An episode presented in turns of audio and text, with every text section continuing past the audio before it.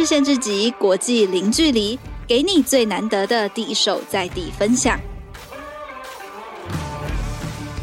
欢迎大家收听这礼拜的节目，我是换日线的社群主任赖冠颖。今天呢，大家看到标题的时候，应该都已经注意到了。我们这礼拜不是专栏作者来到节目上，而是邀请到我们这届第四届的校园大使来到我们的节目哦。那这礼拜呢，和我一起主持的还有换日线的内容编辑雅薇。Hello，雅薇。Hello，换日线的各位听众朋友，大家好，我是换日线编辑雅薇。今天初次上这个 Podcast 节目，和冠颖来聊聊天。没错，为什么会找雅薇来呢？就是因为雅薇是负责换日线校园大使整个专案的，算是负责人。那今天我们希望可以把这个专案在一学期学生们经过这个学期的成果累积之后，然后邀请雅薇和学生一起来和我们分享，看看这学期大家做了什么事，以及接下来我们也会有新一届的校园大使甄选，就非常欢。欢迎听众们，如果有兴趣的话呢，也都很欢迎加入换人线的行列。那换人线校园大使是大概从二零一九年开始的计划，我们以学期为单位，每个学期大概会有十位的同学加入换人线编辑部一起实习，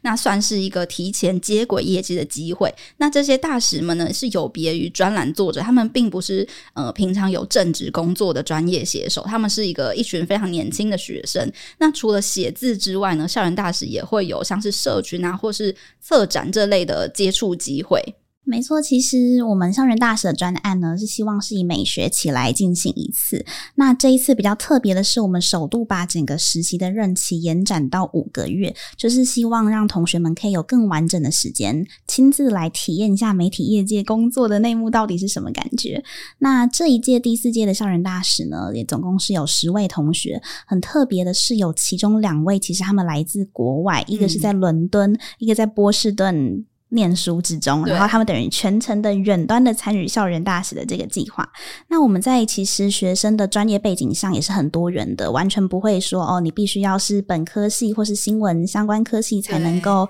来就是甄选啊。其实我们录取了，像是这一届就有商管的，也有人文的，有外语的，有政治，甚至是有一个很特别的同学他。目前在当实习医生，是念医学系，所以其实我们在专业的多元性上面是非常非常的就是开放，让大家都可以来报名。那这一届的专案呢，我们最后这五个月总共酝酿出了三十六篇的，就是大使们所亲自撰写甚至采访做出来的文章，然后在社群的图文策展这个面向呢，我们有十。八则的图文策展，然后还有一位同学，他做了一份非常全面的读者问卷的调查，然后我们也让这十位大使呢一起参与了我们十七次的编辑会议。对，换日线的私讯也常常会收到有读者来问说，就他其实的人在国外到底能不能参加？那这里就和大家解答是绝对没有问题，而且我们连续两届其实都有全程远端参与的外国的。嗯，应该说，在人在国外的台湾学生一起参与，所以如果你人现在正在国外，下学期可能要交换，但是你还是非常想要参与这个计划呢，也是非常欢迎你们一起来报名的。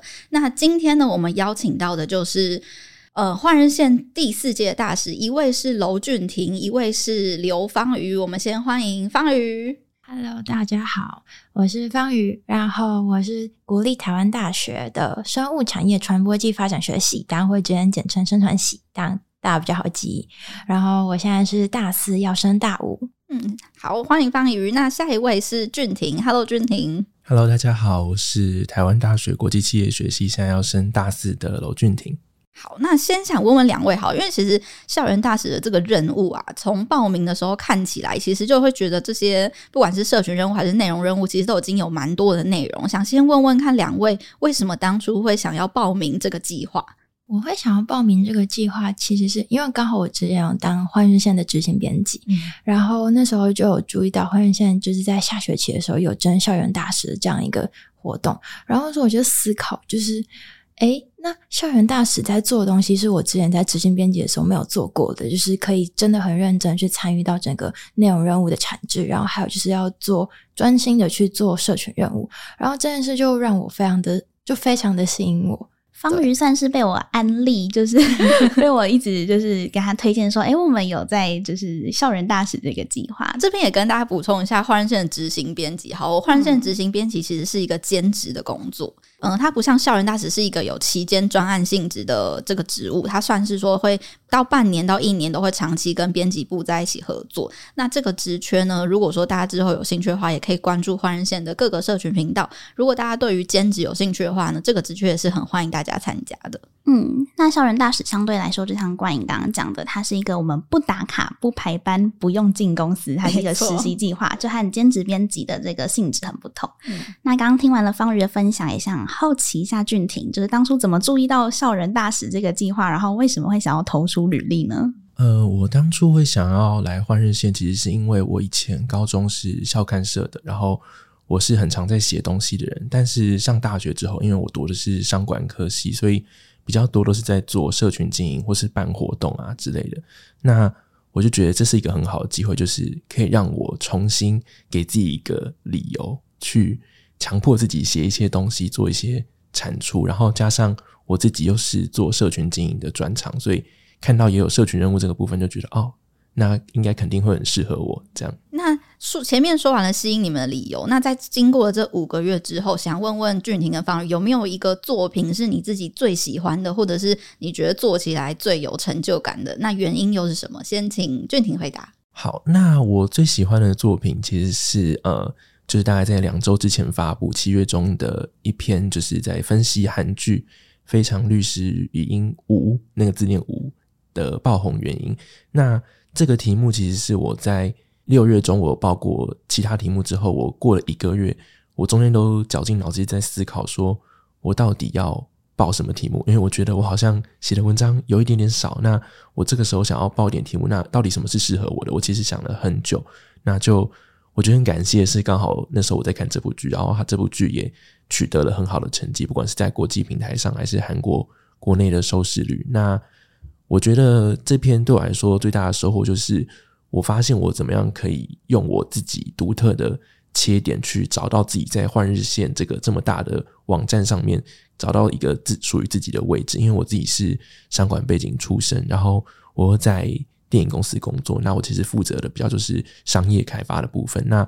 所以我就是从商业开发的角度去。切入去分析到底这部韩剧为什么这么红？那其实就是我觉得算是一个市面上比较没有见过的观点。那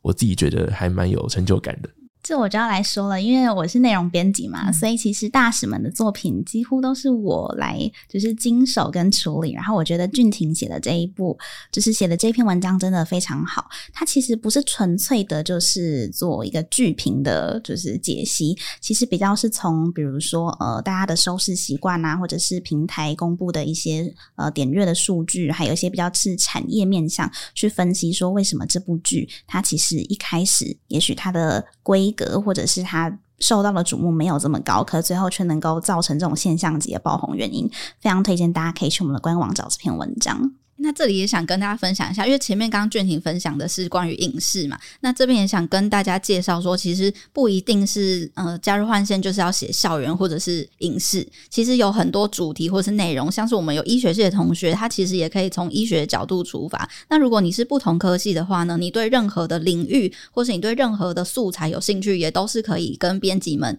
讨论发挥的。好啊，那接下来就换方瑜和我们分享一下，有没有你最喜欢的作品？嗯，我最喜欢的作品的话，应该就是我做最久的全球校园巡礼。然后它其实是为了就是 Crossing Campus 来做的一个社群的一个连续的企划。然后我们这次总共有做了九个国家，就是我们有针对每个国家，然后帮他们产制一周的图文策展，然后还有日记式贴文的排程，然后让 Crossing Campus 的读者可以去认识不同国家的留学现场。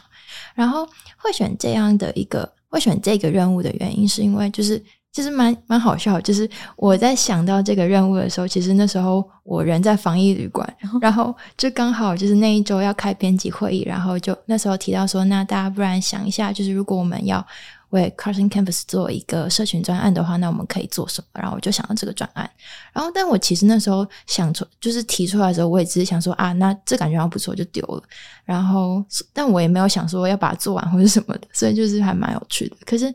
我觉得就是这边我要想要讲另外一个点，就是我觉得是换日线校园大使最棒的一个地方，就是当你今天有一个。点子丢出来的时候，其实如果正直的前辈们他们看到觉得这点子不错，那他们会真的会帮你去把这个点子去完成。然后，所以其实我在做这个专业的时候，很大一部分都是非常感谢，就是里面的编辑前辈就愿意还有雅维，就是一直以来就是在帮我们去整个完善这个计划。然后到后面的时候，其实每一期的推进还有每每每一站在做的时候，都是有他们来帮忙，就是才可以顺利的推。和大家补充一下，Crossing Campus 其实算是另外一个粉丝专业，然后也是换日线主站之外的另外一个校园分站。瑶要不要介绍一下 Crossing Campus？对。大家都知道换日线就是英文 crossing 嘛，但其实我们算是有一个校园的子品牌叫 Crossing Campus。那顾名思义，其实我们是把眼光放在比较是学生族群、年轻世代以及校园教育等等的议题。嗯、那大家可以到就是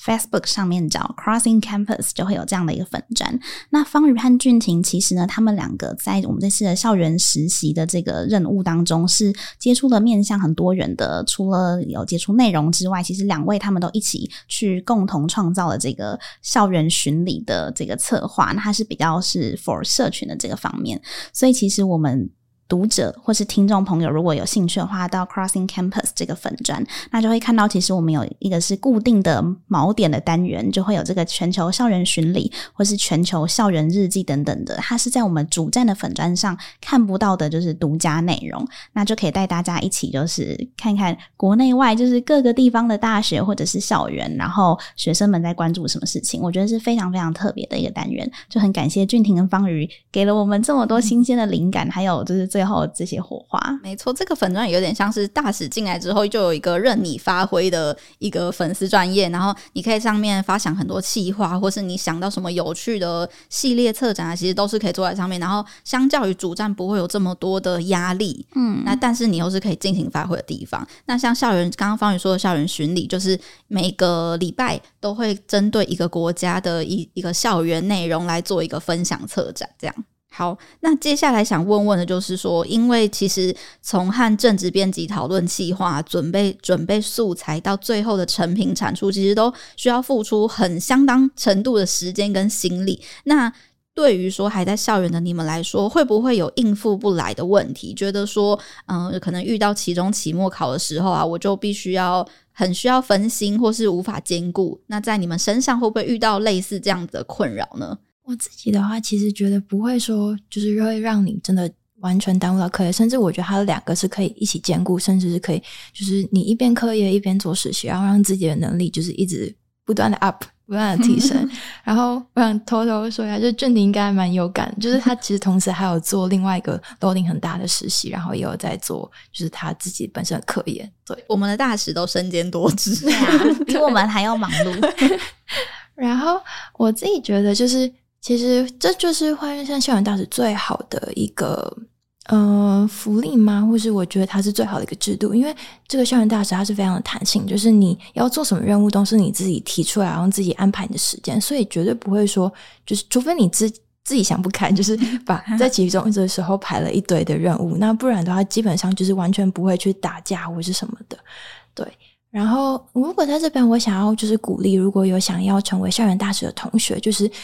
可以的话，就是在任期开始的时候就开始去提一到两个任务，就是不管是做内容的也好，或是社群的也好，就先试试看自己的能力，还有自己的时间安排会再怎么样。然后到后面的话，你就可以蛮如鱼得水去调配，就是什么时候你想要做什么。我觉得制度面除了刚刚就是方宇，我们其实在前面也都有一直提到说，我们其实完全不会去限制实习生，一定要每个礼拜要付出几个小时啊等等的这些。嗯、其实我们比较是采自由的意愿，就是你发现什么想做的，你提了然后来做。那这个提所谓这个提报题目的制度呢，就是大家可能刚刚一直听到这个关键字，会觉得诶有点抽象。那就是我一开始有讲到，其实这十位同学他等于是跟我们。编辑团队正职的团队经历了总共十七次的编辑会议。那在这个编辑会议上，就是大家不管是呃线上或是真的有实际的参与，其实都是可以直接在这个编辑会议上对我们整个编辑团队，然后提出他们想要做的事情。那这个想要做的事情，它可能是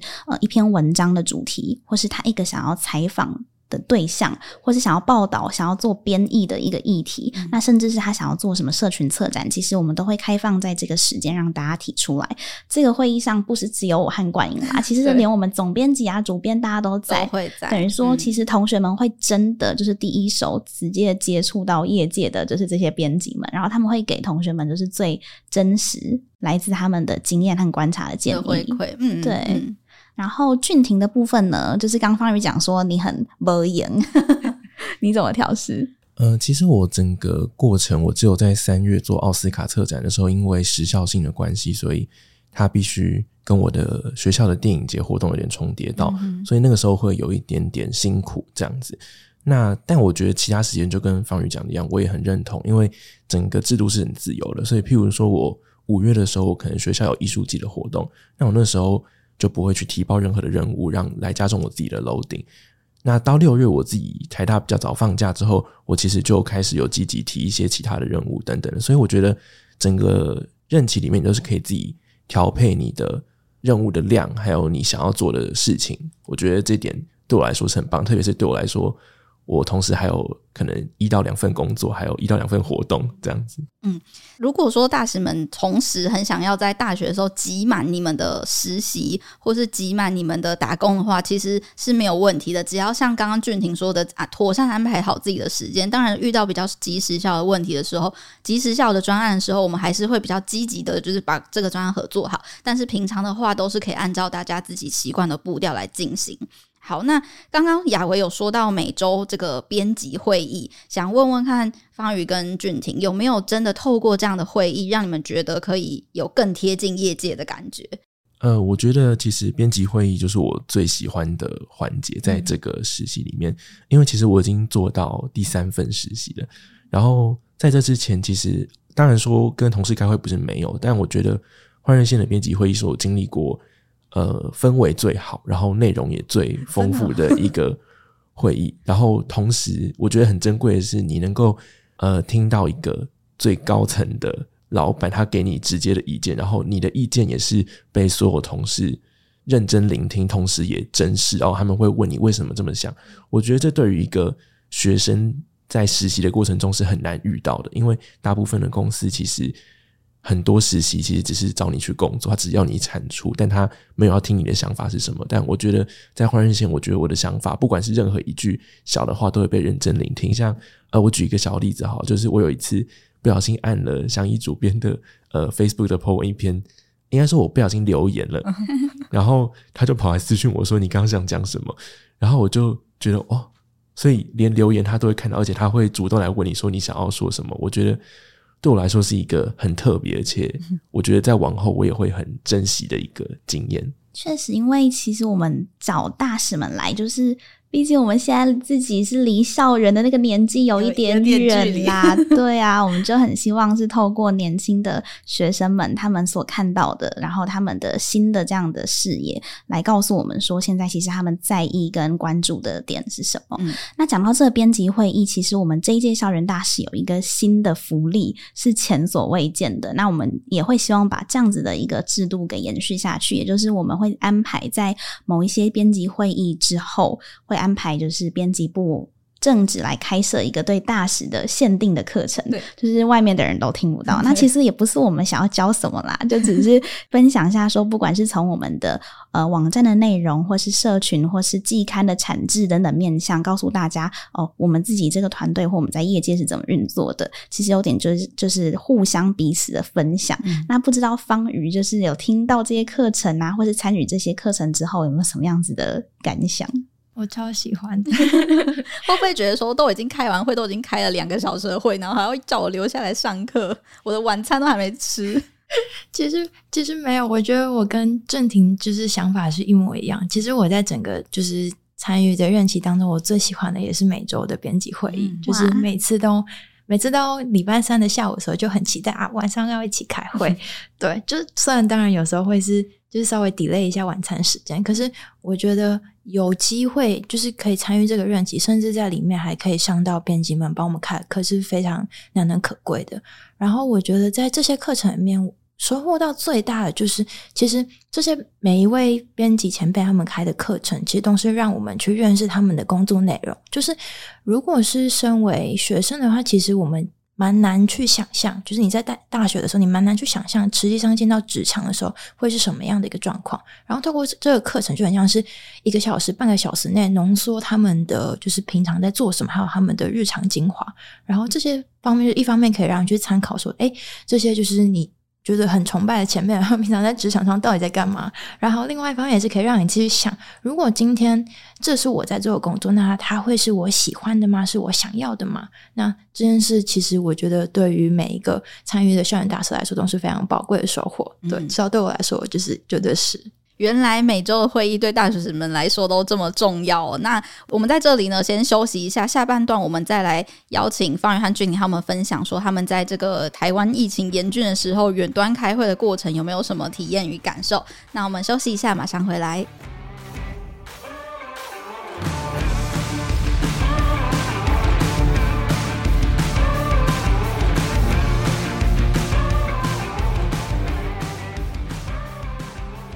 欢迎回到节目。那上半段大使们和我们分享完校园大使平常都在干嘛之后呢，我们接下来就想要问问大家比较感受层面的问题了。首先，就是因为在过去这半年，其实台湾又遇到了另一波的疫情高峰。那很多时候大家都是远端工作和开会的，其实也渐渐的越来越多公司开始流行实施这种远端工作的历程。那就想要问一下大使们，在和正职同事们交流的时候，其实从面试到最后完成实习。我们见面的次数真的是屈指可数，大部分都是用线话、线上通话或是线上会议的方式进行。会不会觉得说很可惜，没有一个实体工作的机会？想听听看，从大使们的角度，这样的体验跟感受是什么？呃，我觉得对我来说，当然没有实体工作跟见面是会有一点点可惜的，因为你就会有几个大使伙伴，然后包然当然包括在呃国外的两位朋友，嗯、他们就是我可能。除非我面试的时候线上面试有碰到，不然我可能就是完全没有看到他的脸，或是会动的真人之类的。然后像我自己，其实有另一位大使伙伴是我系上的学妹，然后其实我之前完全不知道她，但是因为呃当初就是实体的一次见面，她也没有就是到场，所以我到现在都还没有看过她的真人。我是觉得就听起来其实蛮有趣的，但是同时也会有一点可惜，因为其实我觉得当面的交流是。会比线上交流有有效率很多，然后同时也会更有深度，嗯、你可以更放心的去聊更多事情，嗯，这样子。然后，但是我觉得这也是好处，就是你的时间会变得很弹性，然后你会省去很多，不管是通勤啊，还是呃移动的成本之类的。嗯、然后对我来说，就是当然是有好有坏，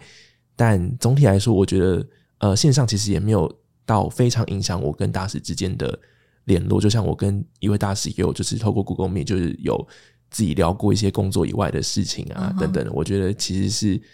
只要你有想要去交流，其实这个远端的距离不会阻碍你的。嗯，我觉得现在收听的。同学或者是听众朋友们应该都很有感觉，这个可能不见得只是在我们的实习是这样发生。这这两三年就是疫情的状况之下，我觉得各个产业或大家自己平常在学校可能就课程都改成远距授课了。所以我觉得就是大家有点像是提早的，就是去适应。如果当大环境有一些很大的变动的时候，那你未来进入职场的话，你在实际的工作面向，你可以怎么去调试？那像刚刚讲的，不管是会议或者是讨论，其实主要都线上进行。这个并不是只限于校园大使，其实我们自己正职同仁，我都没有看到冠英。我们我记得那时候疫情爆发的时候，在亚维报道后三个月，我们才第一次。见到面，没错，嗯、就是连我们自己都是这样很少见面的状况，所以就有点像是我们等于是让大使们也一起跟我们融入和参与的这个疫情之下实习媒体业的感觉是什么？方宇有什么感想吗？我觉得就是跟跟正廷讲的一模一样，然后我自己其实也蛮喜欢就是这样一个全线上参与的部分，当然就是。后面就是比较就是很遗憾的地方，后面再讲。但是如果可以全，其实全线上参与的话，对我们来说就是非常适合大学生想要调配他自己的时间，特别是搭配就是我们的校园，就是我们的任务都是弹性的。嗯、那这些事情来说，就是会让你其实可以发挥很多零碎时间，然后去完成你想要做的事。嗯、然后当然最遗憾就是其实。嗯，我觉得这也是换日线在在换日线实习的另外一个优点，因为刚刚我前面有提到，就是在这边的不管是和正职同事的相处，或者是在和校园大使的相处氛围，其实都是非常的开放的，就是你可以去讲任何你想要分享的事情，还有你的意见，然后你会知道对方是会很就是接纳，然后会很尊重你意见，希望可以把它吸收进去的。所以这件事情来说，我觉得是对远距实习工作来说最加分的一个点。好，那听完听完两位就是对于远端的想法之后呢，接下来想问问看说，其实在这几个月当中有很多脑力激荡的过程，然后有很多需要突破舒适圈的时候，包括你们的灵感来源啊，这些都是日积月累的。那透过这几个月的业界参与，对于你们的未来有没有什么新想法吗？例如说，像俊廷不是新闻背景的，那对于这个商管背景的学生来说，会不会觉得说，嗯？经过这个实习，我更想要进入媒体业，或者是说以方瑜来说的话，方瑜本身是算算是传院的，那有没有经过这个实习后，觉得说我就是要告诉自己，我以后再也不要踏入媒体业这样？呃，其实，在最后一次编辑会议上就有呃讲到类似的问题，那我那时候其实就有回答说，呃，虽然我其实现在是要进入影视产业工作，那我也是在影视产业有实习过蛮久这样子。但其实我最一开始就是小时候最感兴趣的其实是记者，就是新闻，就是新闻记者之类的工作。那我曾经以为说，我读到管院之后，我就再也不可能有机会碰到这样的工作。那虽然我现在可能没有要立刻往新媒体这个方向走，但我觉得，呃，换日线的经验对我来说像是小小的圆梦，这样就是我体验过了，然后我也知道它长什么样子。那以后如果有机会，我觉得其实影视产业它也算是媒体产业嘛，它也是广义的媒体产业，所以我觉得其实内容产业它本质上都是一样的。那其实这就是我最想做的事情。那我觉得以后也不是不可能会没有连接，然后以后会碰到的机会还多的时候，我就觉得希望以后还有很多机会可以跟就是不管是正职的同事还是校园大使的伙伴，在正式的职场上面啊，有一些合作机会或是见面的。时刻这样。对啊，刚刚在录 podcast 之前，我其实就和俊廷开始聊起了电影，本身也是一个影迷一枚，对，就是很可以理解这种。我觉得在探索职涯的过程中，一定是会就是想要接触更多面向嘛。然后我觉得校园大使，换日线校园大使，对于学生们来说，他。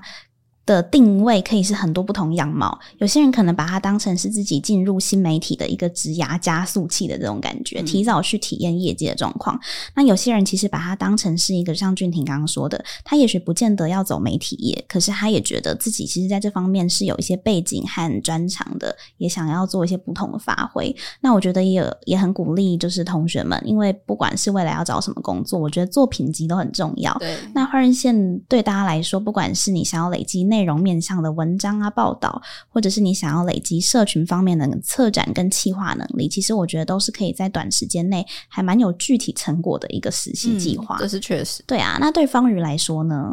嗯，我觉得对我来说的话，在这份实习里面，让我学到最多的，其实就是去认识新媒体这个产业。然后，因为其实生传系我们接触的。方面其实非常的广泛，然后这其实也可以就是稍微，如果就是也有朋友他也有朋友跟我一样是属于你就读的科系的内容接触很广泛，但是你自己的兴趣可能并不，你并不想要成为这个科系未来出去的一些对接的职业的话，那去尝试这些实习都是非常好的经验。那举我例来说，因为像我们系上的话，其实有同时有传播、有行销、有社会科学，还有农业，那其实他学的面向非常广。那同时也是让你觉得自己在要毕业的时候，会觉得自己很迷茫，就是不知道做什么。然后，因为其实我自己同时对于文字工作是非常有兴趣的，然后我就在思考说，如果我今天就是只学我系上科系的东西出去的话，那我可能做最最容易做的事情是行销，但这可能不是我想要的。那我还可以怎么做？所以后来我加入换日线的执行编辑，然后又当了校园大使之后，其实对我最大的收获是，让我真的就就等于说开启我一个职涯的新可能性吧。就是我之前可能会被局限说，那我们西厂学长姐出去都是做什么做什么，那我是不是也要跟他们一样？但是在进来换线之后，我发现，哎，那我是不是未来也可以尝试往新媒体的方向走？然后他其实是给我一个蛮大的勇气。还有另外一个是我想分享换日线站上的内容，因为其实换日线站上非常的鼓励，就是所有的，就是你如果有想要出去追寻你自己的梦想的话，其实换日线在做的内容一直都是鼓励你去做这件事。然后不管是记录一些作者们他们在国外求学或者是在国外求职的一些心路历程，这其实在我在做校园大使的时候，因为我做了全球校园巡礼这样的一个社群贴文，所以我就看到了很多人他们去。世界各地去留学，他们的观察，还有他们当初为什么想要跨出这一步，那这其实也是对我来说是蛮大的鼓励。所以我现在其实也算是重新的去呃认识自己，然后让告诉我自己说，如果今天我想要做什么，那就去做，不管你的科系是怎么样，不管你过去学的经历是怎么样，那你可以再为自己有更多的学习时间，然后你可以去开创更多的新可能性。对，嗯嗯。下一届的大使，我们即将会在九月开放报名，然后任期会从十月开始。所以，如果目前嗯、听众你有对这个计划有兴趣的话呢，可以关注换日线的各个社群平台。如果我们一有消息的话，都会在社群平台上发布。那最后一题就想要邀请俊廷和方宇来鼓励一下学弟妹们，就是如果说学弟妹们他们对自己感到怀疑、不确定，认为说自己的科系离媒体业很远的话，你们会有哪些建议？或是鼓励，那在操作社群或是内容任务的时候呢，有没有你们都善用了哪些自己的专长或是兴趣可以和他们分享的？那就是其实虽然下一届也不一定是学弟妹啦，因为我自己 就是升大四而已，就是也可能会有一些硕士的，就是朋友这样。嗯嗯，但我觉得我的建议其实就是绝对不要害怕去做什么事情，就是呃，虽然大家可能会不相信，然后我自己其实也还没有完全相信，就是。作为学生，我一直觉得身边的人也都告诉我，然后我自己也在努力说服自己，就是我们的可能性是最大的，然后我们有很多时间可以去尝试去犯错。虽然很多时候身边呃身边的氛围会让你觉得我好像快要没有时间了，我好像一定要赶快到达什么地方去做到什么事情，但其实呃只要你还是学生，就是你有很多的时间可以去摸索自己到底喜欢什么。那我虽然自己其实我做过很多份实习，然后我觉得我最没有后悔的事情就是，当我想到我要去做什么事的时候，我都会去做，然后我不会让自己留下遗憾。因为你如果没有去，你其实你留下的是一个问号，然后你永远都会想说，如果我今天去了，会不会有不一样的结果？但至少你做了之后，你会知道那是一个逗号或句号，不管你有没有继续往那条路走，你都可以继续往前。嗯，然后呃，针对科系会太远这件事的话，其实我觉得我是一个蛮好的例子，因为我是商管学院出身的。然后大家一看，你想说这个八竿子打不着，怎么可能来媒体产业？嗯、那但我觉得，其实现在这是一个同温层很厚的时代，其实每个产业都很需要跨领域的人才去提供一些很崭新的观点。那当初，而且换日线其实有社群任务，所以其实当初在面试的时候。我记得有一题是问说，呃，你进来之后，你最想要做内容还是社群任务？然后当初我那一题面试有七个人，只有我一个人回答说我要做社群任务。然后其实当下我就觉得，哦，我应该会蛮有机会的，因为我觉得重要就是把你自己的闪光点、你的专长、你跟别人哪里不一样、你哪里是无可取代的地方去呈现出来，就是会很有帮助在，至少在面试上面。然后当你进入这个。校园大使的任期之后，其实我第一我第一个任务也是做社群的制图，然后后来也做了一些社群的策展。那不管是我当初在活动中所学的行销计划能力，还是自学的呃电脑绘图的能力，其实都对我有很大的帮助。然后我觉得就是鼓励所有的人，你想要试就一定要去尝试看看，不要让自己留下遗憾，然后想办法把你。应该说，你永远都不要放弃自己的专长或兴趣，因为你不知道哪一天它会对你的